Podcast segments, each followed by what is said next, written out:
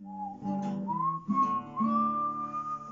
nhoi, nhoi, nhoi, nhoi. Sorninha, sorninha, vai assistir a esta sornita. Como é que é, meus pequenos democratas? Estamos bem? Estamos felizes. Aqui a vossa miúda está um pouco cansada. Poderá-se notar um pouco na voz. Mas está cansada, pá. Está cansada quando o dia foi mesmo às 7 da manhã. Já estava na mesa de voto. Só saí lá às 9. E não tive propriamente deitada numa espreguiçadeira, percebem? Foi muito cansativo, foi muito intenso, foi muito. Foi muito tudo. Mas realmente, coisas que me apoquentaram. Porque hum, isto também foi na, na minha secção. Portanto, metade das pessoas não votaram na minha secção. O que me apoquentou, por um lado, bom, mas por outro, metade. Então quer dizer, nós temos a oportunidade de votar e metade votou. Que desta metade que votou, mais de metade eram idosos. Andaram aqui pessoas loucas a se garraiar por uma democracia e pelo direito de voto e nós jovens estamos a cagar. Mas isto é triste, pá, é triste. Foi a parte assim que me apoquentou. Porém, não sei se vocês estão a par desta coisa que eu tenho, que é eu atraio situações completamente insólitas. Sabem disso? E parece que eu tenho mel para acontecimentos desses. E eu estava em plena mesa de voto quando um rapaz veio ter comigo, um rapazinho lá que estava da organização. Pá, vocês têm que viver a mulher que está na fila da secção ao lado. E eu, mas o que se passa? Largue de imediato. Pronto, também éramos cinco na mesa, portanto podia fazer isso. Para correr para ver o que é que se estava aqui a passar ao lado. Então não era que. Malta, isto é muito bom, isto é demasiado bom. Espera, agarre-se. Então não era que uma mulher que estava na fila da secção ao lado que estava não com máscara na boca, mas com um sutiã. Com um sutiã na boca. E eu pensei, ah, aquilo não pode ser. É mesmo aquela mulher, deixa-me cá ver. Não, mas calma, isto não há aquela dúvida de será que ela está com um sutiã na boca. Não, aquilo era mesmo um sutiã. Visivelmente, de longe, se via que era um sutiã na boca. E eu, não, mas, mas, mas porquê? Mas porquê, minha senhora? E de facto ela começa a gritar que eu vi isto. Bem, isto foi tão bom. A pessoa, a pessoa era, era ótima. Começa a gritar porque houve lá um, um, uns meninos da organização que vieram apelar à consciência de por favor, uh, tire o seu sutiã e mete uma máscara. E ela grita a dizer que não dá dinheiro ao Partido Comunista Chinês. Sutiã na boca. Desculpem lá, desculpem lá, Pá, isto foi demasiado bom. Demasiado bom. Percebem estes momentos completamente insólitos? Outra coisa que eu gostei muito mesmo de experiência de quem está em mesa de voto foi contar os votos. Eu achava, na minha ingenuidade, que nós abríamos a urna, mas só contávamos os votos. Percebem? Que não abríamos mesmo os papéis e dividíamos por candidato e contávamos e não sabia que se fazia isso. Achava que era mesmo, ok, vamos só contar os votos, batem certo com aqui as pessoas que vieram votar. Pronto, achei que era só isso. E depois mandamos para eles, para, para a Câmara, e eles lá fazem essa, essa discriminação. Mas não, somos nós que estamos ali na mesa de voto. E eu fascinado, oh meu Deus, eu vou saber quem é que votou em quem! Eu vou saber quantos votos é que teve o Tino!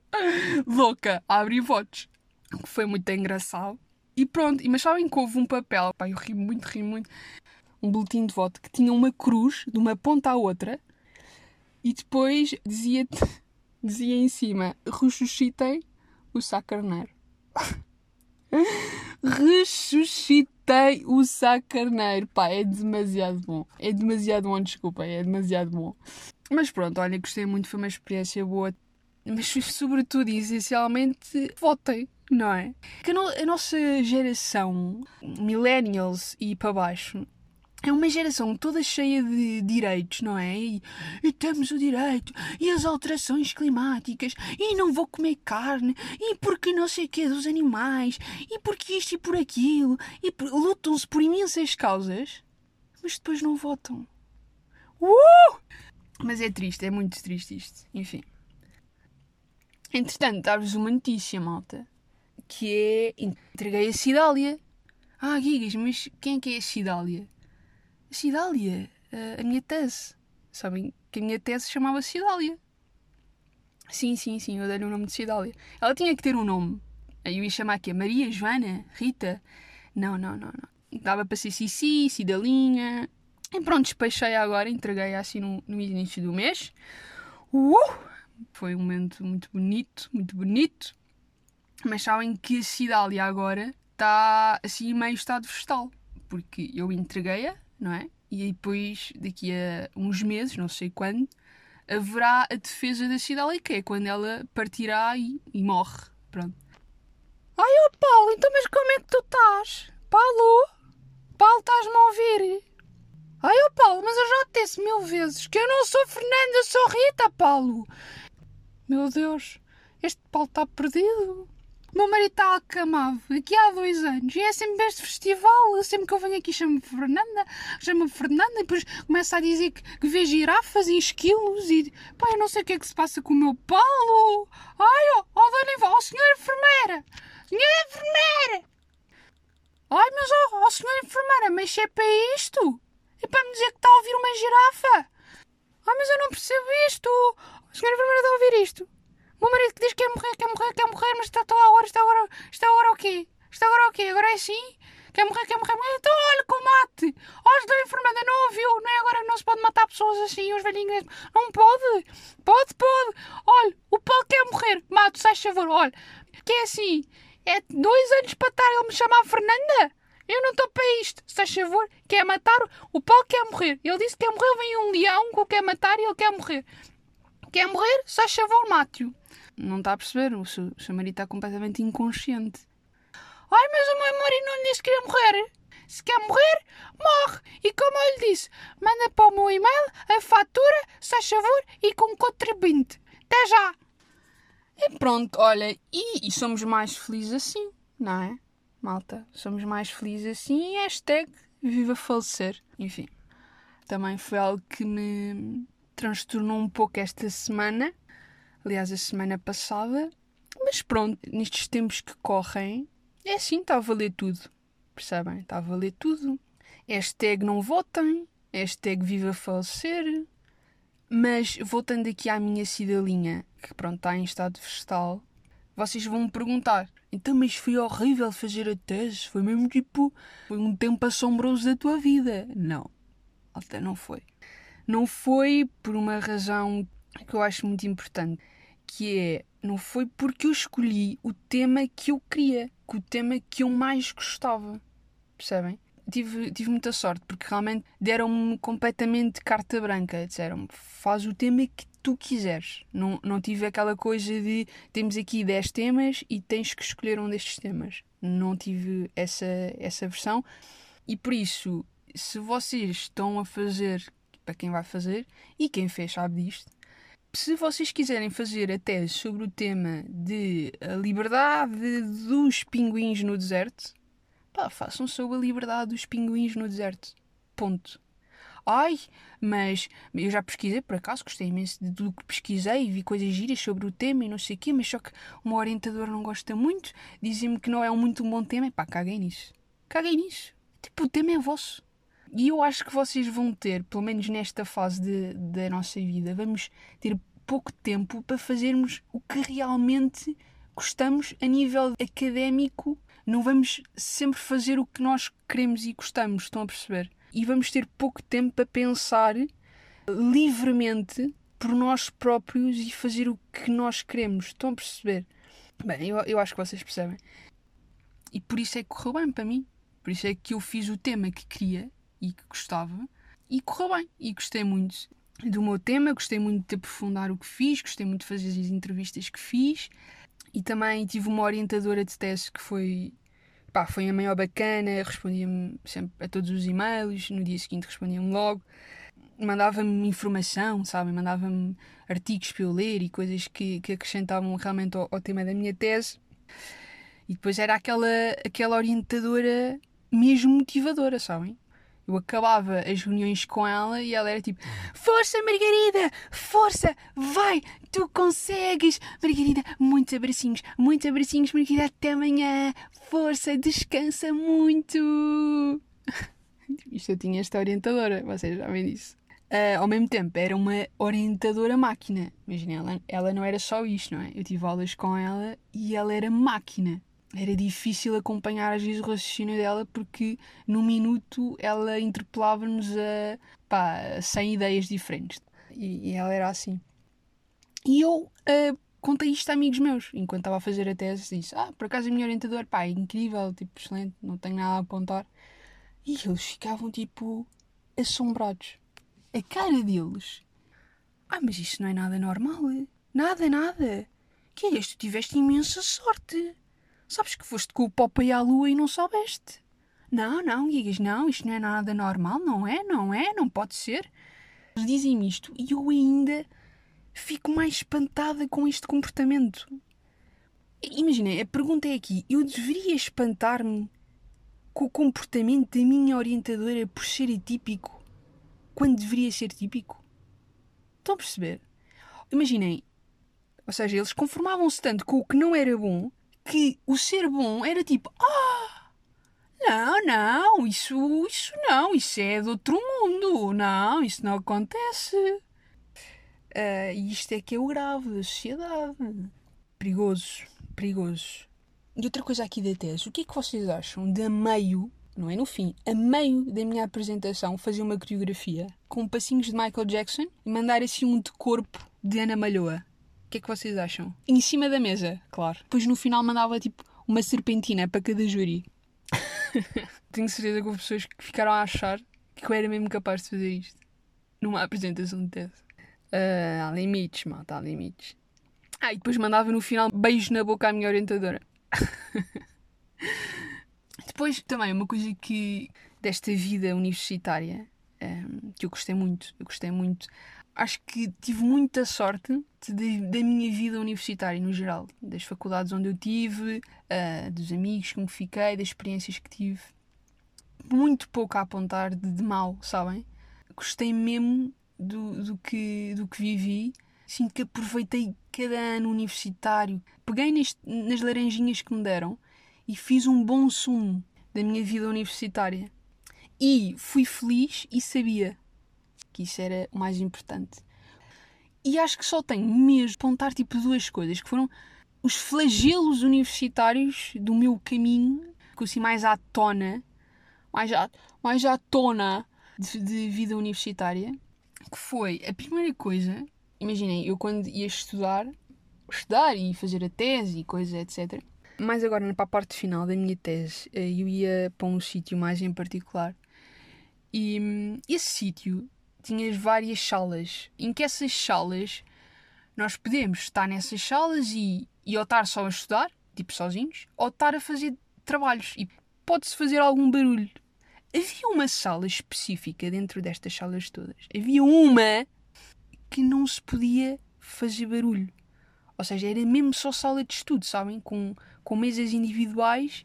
E na sala dizia, com uma placa grande, dizia silêncio. Portanto, era mesmo tipo aqui é mesmo só para estar, não é para fazer trabalhos, não é para. Pronto. E havia sempre, sempre algumas pessoas dentro desta sala que não sabiam respeitar o silêncio. Malta, pá, isto assombra-me os nervos. Eu entro numa sala que diz silêncio, ok? E portanto eu sei que aqui não é para fazer barulho. Obviamente que acontecem pequenos episódios em que tu vais ouvir barulho são aqueles episódios de sem querer. Tá, estão a perceber?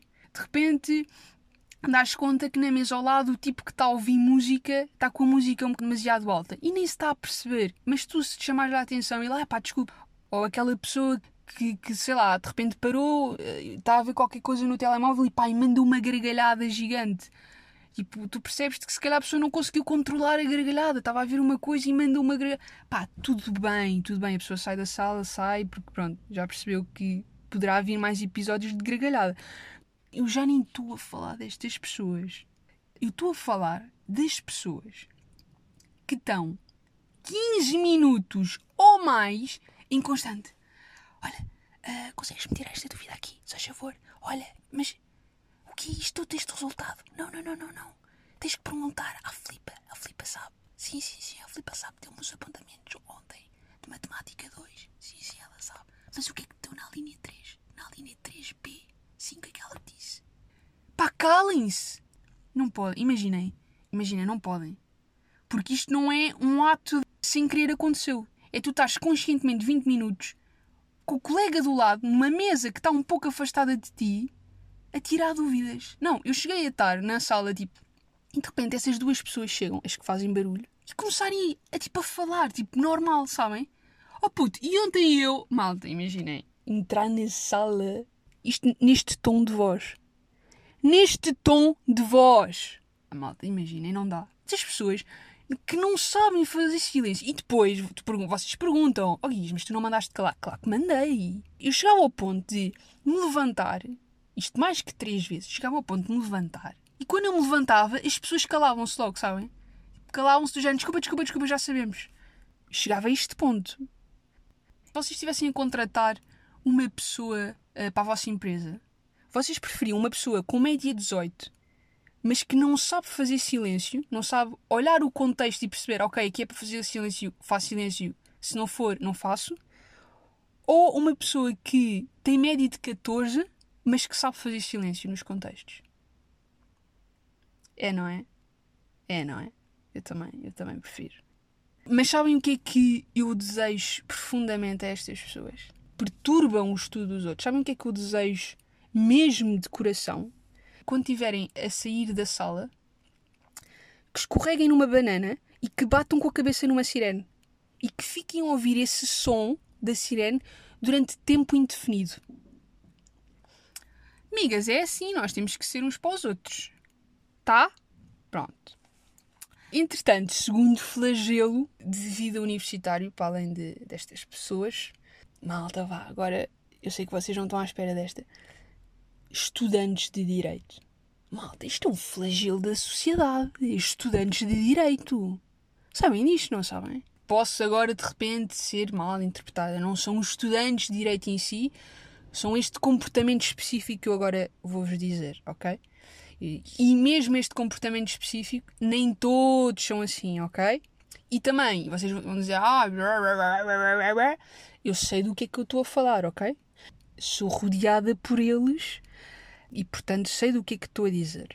Não sei se vocês já passaram por isto, que de, de toda a minha vida universitária só encontrei nos alunos de Direito.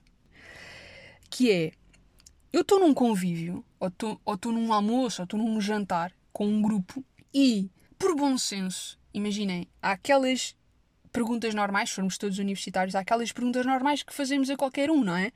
Mesmo que sejas sejam pessoas do teu curso ou não. Tipo, é indiferente. Portanto, eu não vou estar, por exemplo, no meu caso, a falar de, sobre gestão durante o jantar todo, não é? Sendo que tenho pessoas, metade do, da mesa não é de gestão. Portanto, eu vou lançar sempre um tema para a mesa que todas as pessoas possam falar, não é? Este raciocínio é muito difícil. Acham que tem muita matemática este raciocínio, ou não? Pronto, e o que é que acontece com estes estudantes de direito quando estão numa mesa de um jantar de grupo? Ai, amiga, no outro dia vi-te na biblioteca. Ai, não me digas nada, estou com administrativo este semestre. Ai, meu Deus, amiga, estás com o Otero. Sim, amiga, é do pior. Pois é, amiga, ele chumbou um miúdo com dois na oral. Ai, meu Deus, dois. Ai, meu Deus, que eu vou pelo mesmo caminho constitucional. Ai, o quê? Estás com o Jorge Miranda? Ai, meu Deus, olha, despacha já, amiga. Não, amiga, que eu estou agora com o Brito Bastos. Ai, estás com o Brito Bastos. Fácil, amiga. Uma amiga minha que sacou os apontamentos ao assistente, ao assistente do bebê e agora enviou-nos para a turma A. Sim, amiga. Ai, oh, amiga, mas eu quero. Malta, imaginei uma hora depois e não estão nisto. Ai, mas é uma cabra, a Palma Ramalho é uma cabra, que a gaja é uma cabra, que chumbou-me, chumbou-me no exame, chumbou-me no curso, chumbou-me em tudo. Ai, mas oh, amiga, processa, processa, que isso não se faz inadmissível. Ai, boa ideia, amiga, tem que se começar por algum lado, tem que se começar por algum lado. E, e é isto, o jantar inteiro. E sabem o que é que me dá vontade a meio do jantar, não sabem?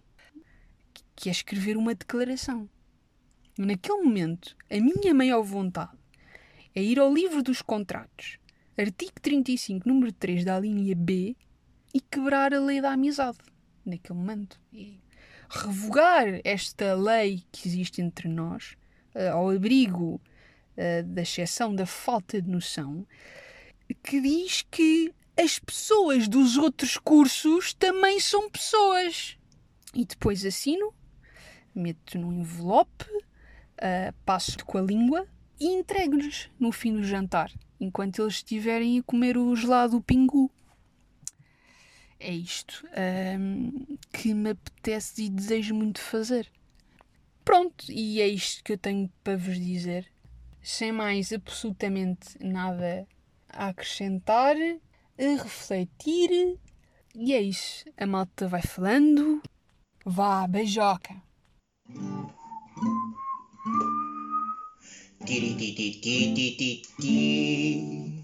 Tchauzinho a esta sornita